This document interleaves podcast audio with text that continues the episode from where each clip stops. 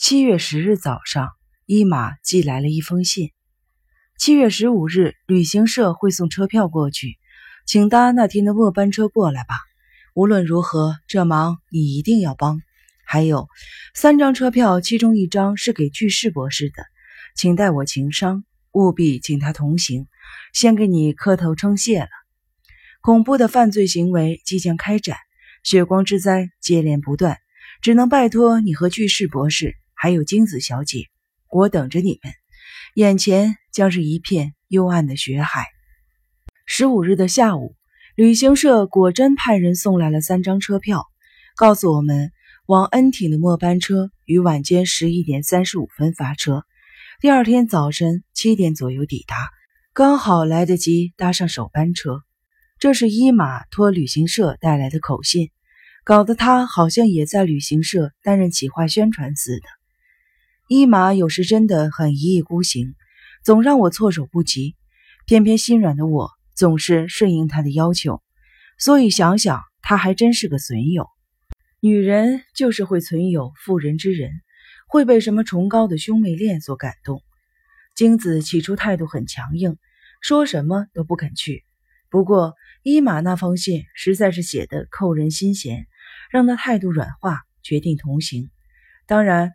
我也照他交代去拜访巨士博士，虽号称巨士博士，其实也不是什么博士，只是个比我和伊玛年轻十一岁的二十九岁的年轻小伙子。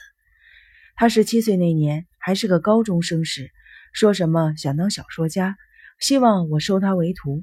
我告诉他，像我这种初出茅庐的生手，也不能教他什么，请他另觅一流的名师。他居然回了我一句。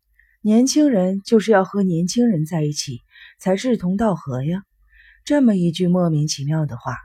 不久，他迷上了侦探推理，进了大学，主修的是时髦的美学课程。我想，八成是因为这家伙不用功，自认为进不了其他热门科系罢了。不过，他在推理方面倒拥有令人吃惊的才能，可以说是个天才。我们见识过许多由他亲手解决的实例，他那精确的观察力，能够仔细分析人类心理的微妙差异，令人感叹不已。任何案件，只要他经手，便能有条不紊地勾勒出嫌犯的犯罪心理，并将谜团精准地剖析、计算后得出答案。他是根据什么算式求得的解答呢？总之，那变幻莫测的公式，让我们百思不得其解。对我们文人而言，人类是不可或缺的存在，因为人类的心理就像无止境的复杂的迷宫，所以文字才得以存在。但是那家伙却常将人心剖析得一清二楚、明明白白。既然你这么了解人心，为什么会写出那么多不入流的小说呢？每次这么损他的时候，他便回答。哼，就是因为写不出好小说，才那么清楚犯罪心理啊！这家伙的字典里搞不好没有“谦逊”二字。他说的话犹如真知灼见，对于人的观察只停留在犯罪心理这条底线，不会迷失于前方无数条迷路。这就是他的过人之处。所以那家伙没有文学天分，因为文学家的观察没有一定的界限。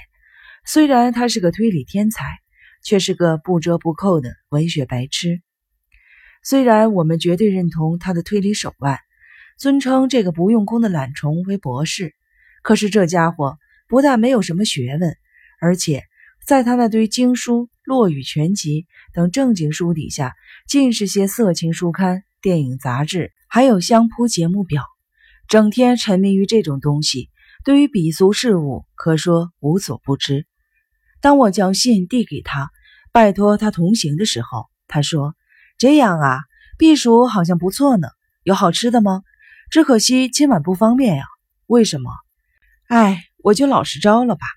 耳朵凑过来一下，优惠，明白了吗？博士也会干这种事情啊？对方肯定是个娼妓吧？哎呦，怎么说呢？那就劳烦您先行，我会搭明天的夜车过去。”还真想带他通行呢，带呀，不用客气。不行不行，怎么能让神圣的处女落入狼堆呢？原来博士喜欢幼齿啊！没想到居然拜托个不怎么入流的家伙。我依照伊玛信中的要求，准时出发。这时搭火车旅行算挺奢侈的，没想到却坐卧不安，连上个厕所都没办法。不过这趟旅程还算平安就是了。一抵达恩挺，就巧遇到了意想不到的人——神山东阳和他的妻子木曾乃。当他们叫住我们的时候，掩不住满脸的讶异。战时曾在山庄见过神山夫妇，身为律师的他，直到八九年前还担任歌川多门的秘书。木曾乃本是活跃于新桥一带的艺妓，后来成了多门的妾，可是却与东阳私通。从那时起，东阳便辞去了秘书一职，不过偶尔还是会回山庄拜访。身为律师的他，拥有灵活的商业头脑和一副活像帮派分子般的结实的体格。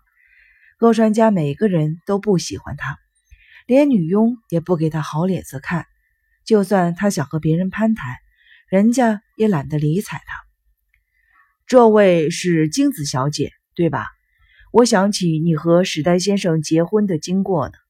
原来如此，文人表面温文儒雅。遇到这种事的时候，还是会抛开君子的风范的，真是不好意思，有所冒犯，今后还请多多关照。我缄口不答。史代先生也是应歌川先生之邀吗？你也是吗？什么跟什么呀？真是服了他，居然会有这种事。一坐上公车，我又吓了一跳，没想到再度遇上意想不到的讨厌的家伙。土居光一，虽然他一副理所当然似的点头示意，不过并非向前倾，而是向后仰。这家伙简直是把别人当白痴耍。哟，你要上哪儿啊？问我要上哪儿？都来到这不毛之地了，还能去哪儿呢？当然是去歌川一马家了。你不也是吗？这家伙又是因为什么事情而来的呢？那你是因为什么事呢？别装傻了，我找那蠢诗人会有什么事？赎身费都已经拿了，虽然全部都拿去买醉花光了，不过呢，还不至于沦落到要挟别人再掏钱了。是那家伙要我务必的赏光，去他那里避暑，说什么已经准备好了美酒佳肴之类，真把我搞得一头雾水呢。反正有酒可喝嘛，不去白不去，是吧？他看着京子，哼笑了一声：“你就是京子小姐吗？果然是个标致的美人儿，全身充满了女人味儿啊！贤淑温厚，又擅长喜新厌旧，是吧？真是个美人呐！可惜慢了一步。要是暂时我来这村子避难，京子小姐肯定会投入到我的怀抱吧。不过两人居然一起明目张胆地搭车来到歌川家。”看来时代大师也挺有胆识的嘛，基本上不够幼稚的人可是看不懂您的小说呢。伊玛到底是在想什么？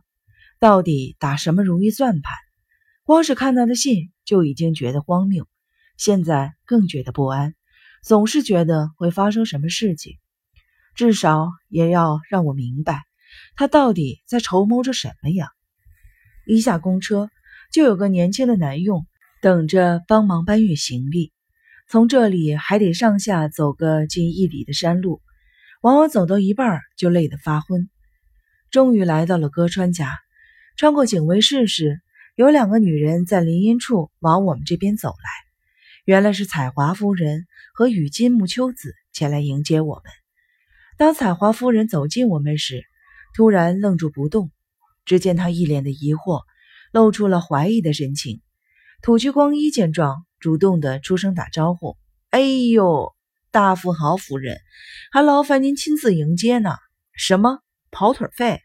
好久没好好疼惜你了。”只见他大步走向彩华夫人，想上前抱个满怀，做事要亲她的样子。你来做什么？采花夫人惊慌的躲到了玉金木小姐的身后。光一似乎不以为意。摆出想一次占两个女人便宜的样子。哟，今天是怎么了？哎，您是哪位呀？与金木秋子小姐。哦，就是那位知名女作家呀。不好意思啊，没认出来。没想到您还这么年轻貌美，找个机会再好好的向您打声招呼。没办法，我的旧相好已经等得不耐烦了。光一猛地抓住了彩华夫人的手，彩华夫人拼命的甩开，闪了个五六步。恶棍下流，这里不是你该来的地方，给我滚！来人呢？只见他惊慌失措的看着我们，因为光一又想扑上去抓住他。一脸惨白的他吓得说不出话，逃之夭夭。光一别过头，掏出手帕擦拭额头的汗水。女人一看到心上人呐，就冲晕了头呢。为什么女人面对朝思暮想的人时就无法坦率呢？你说呢，玉金木小姐？看来日本女人对于情爱一事还有待加强，是吧？因为宾客几乎全去瀑布那里冲凉，只有伊马和驼子内海出来迎接我们。我累得连话都懒得说。泡完澡，用了点啤酒和三明治当午餐后。我困得直打盹儿，钻进被窝，沉沉的睡去。山里的凉风让我这副被都市暑气压迫的难得的身躯倍感舒适。醒来的时候已经是黄昏了，只有一件事情让我失望，那就是听不见蝉鸣。到了月底，应该就能听得见吧。洗脸时，女侍者过来叫我，京子也敲门问：“您终于醒啦？”大家已经在享用美酒了，我睡得可真是熟啊！我打了个大哈欠，准备下楼。